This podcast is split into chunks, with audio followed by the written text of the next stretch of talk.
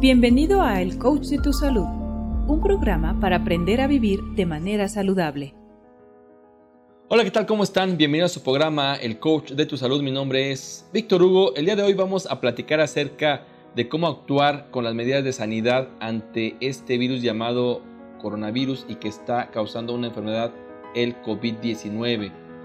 En términos generales, sabemos que al presentar una enfermedad, ya sea generada por una levadura, bacteria o virus, nos genera un sinfín de problemas no solo fisiológicos, sino también económicos y emocionales.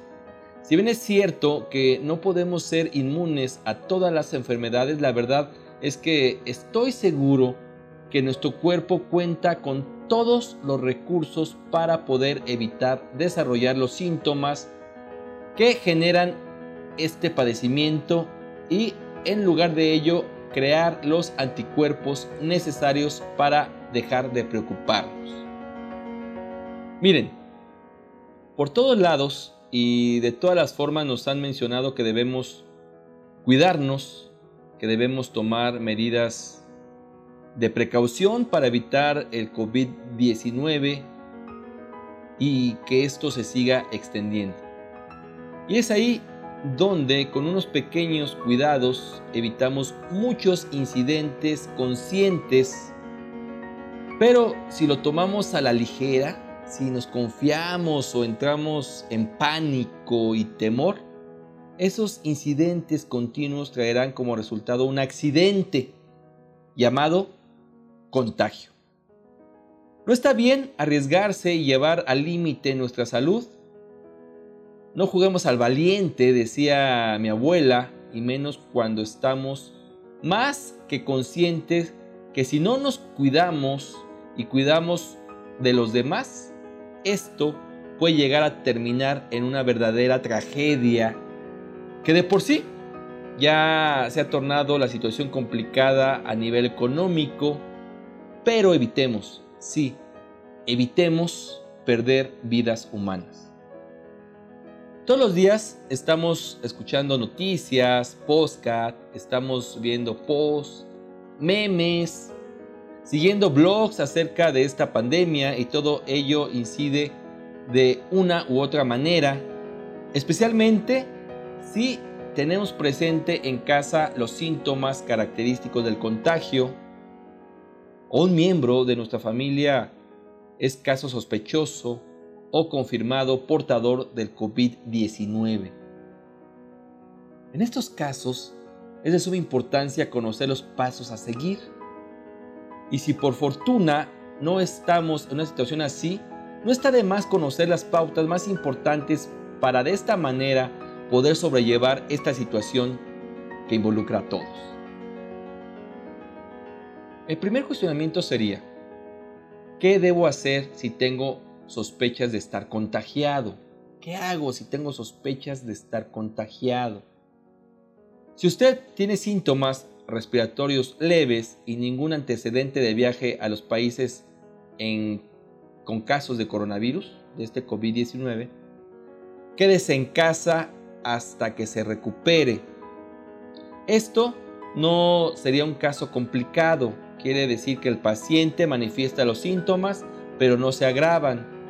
Debe permanecer en casa y cumplir una especie de cuarentena, pero de 14 días mientras el organismo de la persona afectada se recupera en su totalidad.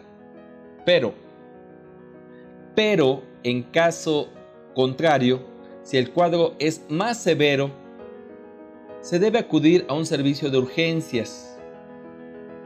Ojo, un caso severo se puede identificar cuando hay tos, fiebre que no baja, pero sobre todo si existe dificultad para poder respirar Ahora bien, una vez que acude a los servicios de urgencias y es diagnosticado con COVID-19, según las condiciones que se encuentre el paciente, pueden regresarlo a su domicilio y en estos casos es importantísimo tomar las medidas necesarias durante su estadía en casa para evitar a toda costa el contagio a familiares mientras estén en cuarentena. ¿Qué medidas de higiene podemos llevar, más bien, qué medidas de higiene debemos llevar durante la cuarentena? Primero, debe existir un distanciamiento social, es decir, guardar una distancia entre metro y metro y medio del paciente contagiado. Es la principal medida de evitar el contagio, dado que se estima que el virus vive activo en el aire más o menos 3 horas y hasta 3 días en las superficies como el plástico o el acero inoxidable. Por ello, la higiene de la habitación donde se encuentra el afectado debe realizarse diariamente y de manera minuciosa. 2. Es de suma importancia que el paciente contagiado cuente con una habitación sola y de ser posible con un baño de uso exclusivo. Ahora bien, si comparte el baño, es necesario desinfectar con cloro cada que lo use el portador de COVID-19. 3. La habitación debe contar con un basurero exclusivo para el paciente y una vez que se retire la basura, la bolsa debe estar cerrada herméticamente y evitar pasearla por los pasillos de la casa. Otra medida a destacar, la número 4, es que siempre debe utilizar los mismos utensilios para alimentarse. Una vez terminado de comer, lavar de manera inmediata con abundante agua y jabón. 5. Si el paciente tuviera que salir de la habitación por alguna emergencia, solo por alguna emergencia, es obligatorio el uso de cubrebocas tanto para él como para la familia. 6. Para la familia que comparte el mismo domicilio del paciente, deben higienizarse constantemente. Esto implica lavado de manos y alcohol en gel. 7. Otra medida a seguir es la limpieza frecuente de las superficies donde el paciente contagiado ha tocado esto se hace con una solución con alcohol o cloro. De hecho, puede usted realizar en casa un desinfectante natural que se puede usar para las manos y también puede utilizarse en toda la casa, incluyendo la habitación del paciente. Le explico, le explico rápidamente cómo se realiza. ¿Qué vamos a necesitar para hacer este desinfectante natural?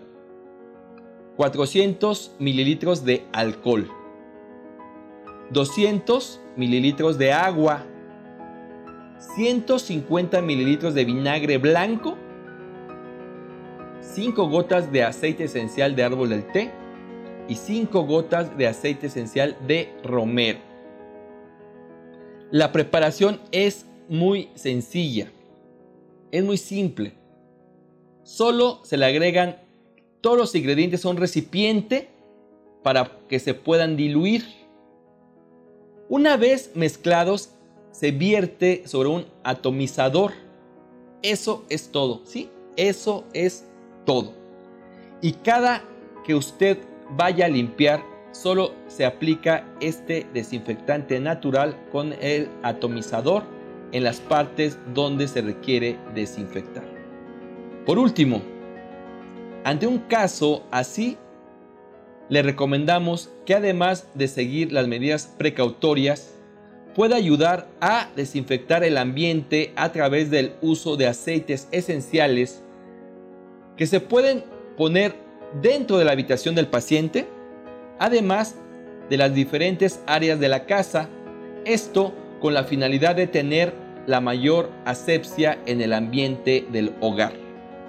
Se pueden usar aceites esenciales como por ejemplo el de tomillo, una planta que actúa como un excelente antiviral y bactericida.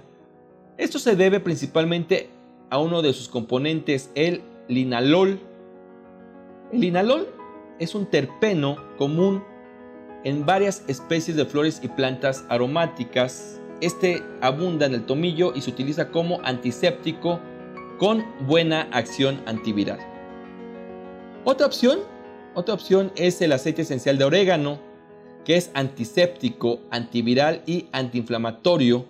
Se utiliza de manera frecuente como antibiótico natural, dado que es rico en carbacrol, una sustancia capaz de combatir virus y bacterias.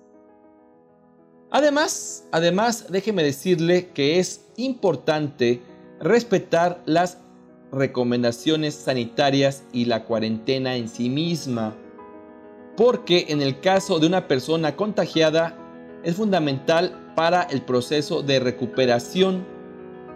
Para el caso de las personas que no han sido afectadas, por muy exageradas que parezcan las medidas, si no se respeta la cuarentena, esto se va a transformar en un gran problema de salud pública, tal como ha ocurrido en otras partes del mundo. Recordemos que un plan de acción en el hogar nos ayudará a impedir la propagación y sobre todo, sí, sobre todo la transmisión a nuestros seres queridos. Muchas gracias por seguirnos en nuestras redes sociales, comparte y hagamos un mundo más saludable. Me despido, mi nombre es Víctor Hugo y por favor cuide su cuerpo, cuide su salud, cuídese usted. Nos vemos muy pronto, hasta la próxima. Chao. Este podcast pertenece a un artículo que se encuentra en www.elcoachdetusalud.com, donde publicamos todas las semanas tips y consejos para el cuidado de tu salud. Muchas gracias por escuchar a El Coach de tu Salud.